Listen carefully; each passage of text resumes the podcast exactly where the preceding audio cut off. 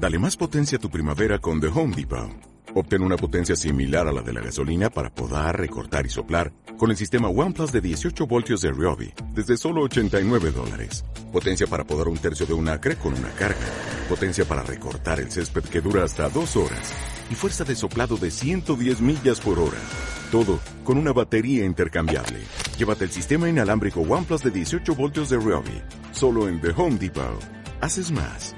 Logras más. Bienvenidos a Cultural Talks del Británico, un momento para reflexionar sobre cultura y coyuntura. Hoy presentamos La autogestión en la música, por Camilo Vega Músico. Hola a todos, mi nombre es Camilo Vega y quiero agradecer al Británico Cultural y a Cultural Talks por esta invitación para que pueda hablarles por unos minutos sobre la autogestión en la música.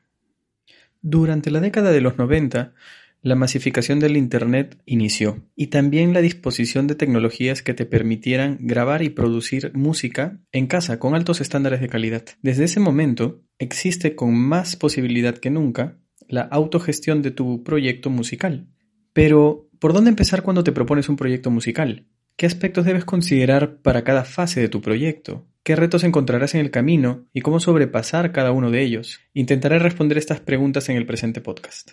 Lo primero que debes hacer cuando tienes un proyecto autogestionado es sincerar tus expectativas y tus objetivos. ¿A dónde deseas llegar con tu proyecto musical? ¿En cuánto tiempo y con qué evidencias vas a medir tus progresos? En medio de esta pregunta hay una de fondo, muy importante y que debes sincerar contigo mismo, con tu ego, si es que necesita reconocimiento público o no, y si quieres mantenerte permanentemente en la vitrina principal del arte, como lo llaman muchas veces en el mainstream, o si sinceramente no te interesa mantenerte en la línea de vanguardia de los medios de comunicación y quieres comunicar arte porque tienes esa profunda necesidad de hacerlo independientemente de que llegue a muchos o a pocos oyentes. En otras palabras, si es que quieres alcanzar, como lo llaman, el amplio mainstream o si no tienes ningún problema y manejarte en circuitos más alternativos con mucho menos ansiedad respecto de fama y fortuna.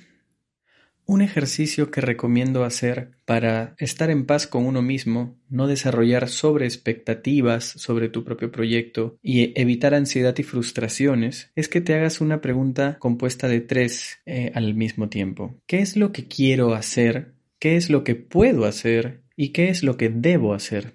Este trípode te permite identificar mejor tus objetivos. De repente quieres alcanzar un futuro, pero no puedes hacerlo porque no tienes los recursos todavía. Y de repente debes hacer algunas cosas por obligación porque tu vida tiene muchos aspectos y obligaciones que van a limitar el tiempo en el que vas a conseguir ese objetivo. Entonces tienes que sincerar mucho qué quieres hacer y qué no quieres hacer, qué puedes hacer y qué no puedes hacer ahora y qué debes hacer porque es una obligación y tienes que y qué no debes hacer. Con estas tres preguntas de este trípode alcanzarás incluso un nivel de paz y de, de, honestidad con tu propio proyecto que te lo mereces.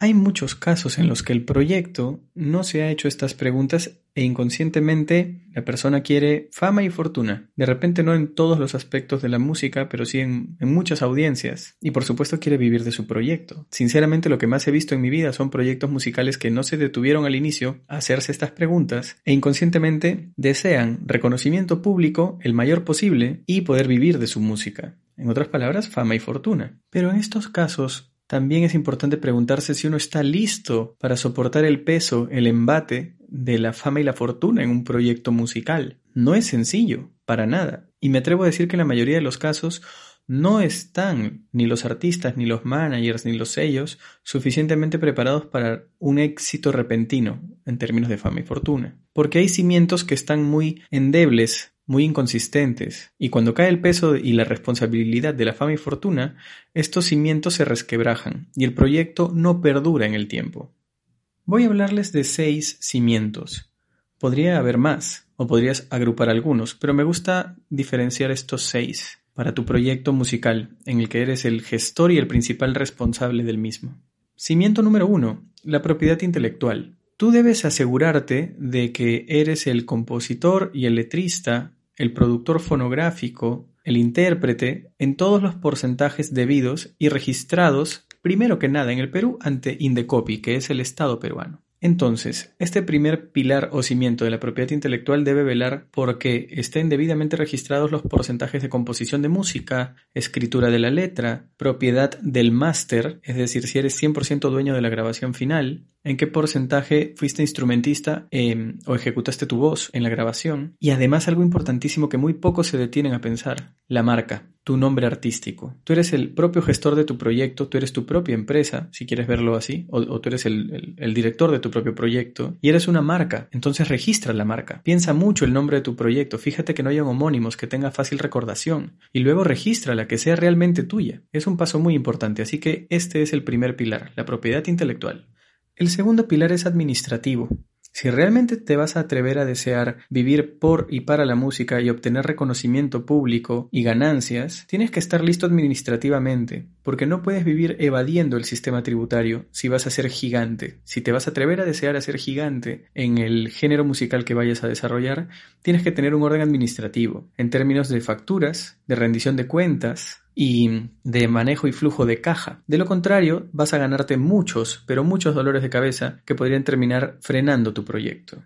Un tercer cimiento o pilar es la capacidad productiva de tu propio proyecto, es decir, la continuidad en los lanzamientos de composiciones y grabaciones nuevas o videoclips nuevos. Porque en estos tiempos donde el presente es tan efímero, necesitas continuamente publicar y comunicar novedades, ya sean canciones nuevas o videoclips o contenidos en las plataformas y redes sociales.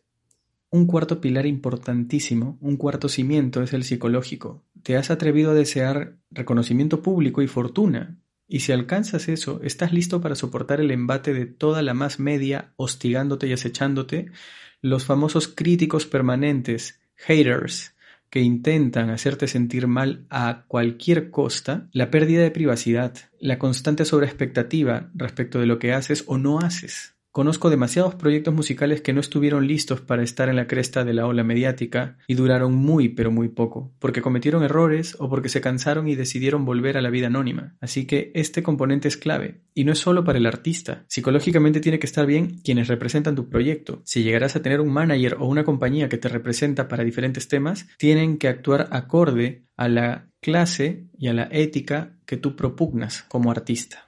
Un quinto cimiento importante es la capacidad de propio mercadeo, de, propio marketing, de propia comunicación del proyecto. Ahora más que nunca tú tienes la capacidad de generar comunicación al público sobre todo lo que ocurra en tu proyecto. Y esto es clave. Si ese brazo está débil, si eres un extraordinario músico, pero no tienes muchas ganas de dedicarte a, la gestión de tus redes sociales, por ejemplo, o a la aparición en prensa, puedes estar fallando en un cimiento clave y no conseguirás los objetivos que te has planteado. Así que una vez más busca concordancia entre tus objetivos y cada uno de los cimientos que te estoy describiendo.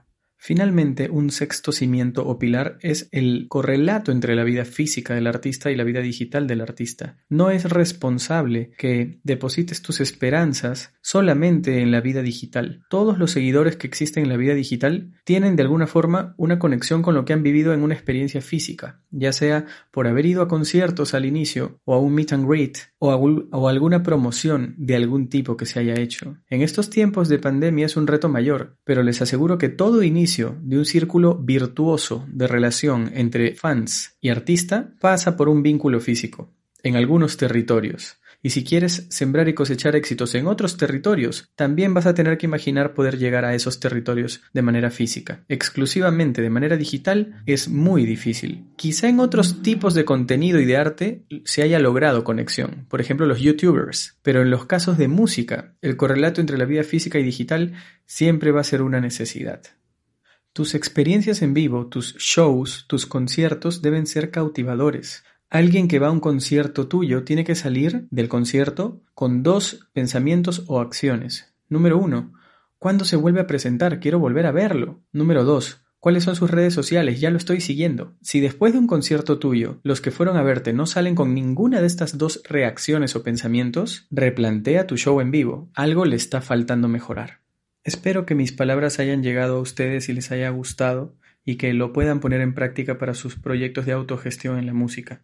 Les habló Camilo Vega y espero que estén en el próximo episodio de Cultural Talks, gracias al Británico Cultural. Gracias por acompañarnos. Sigue nuestra cuenta oficial en Spotify. Todas las semanas compartiremos nuevos podcasts.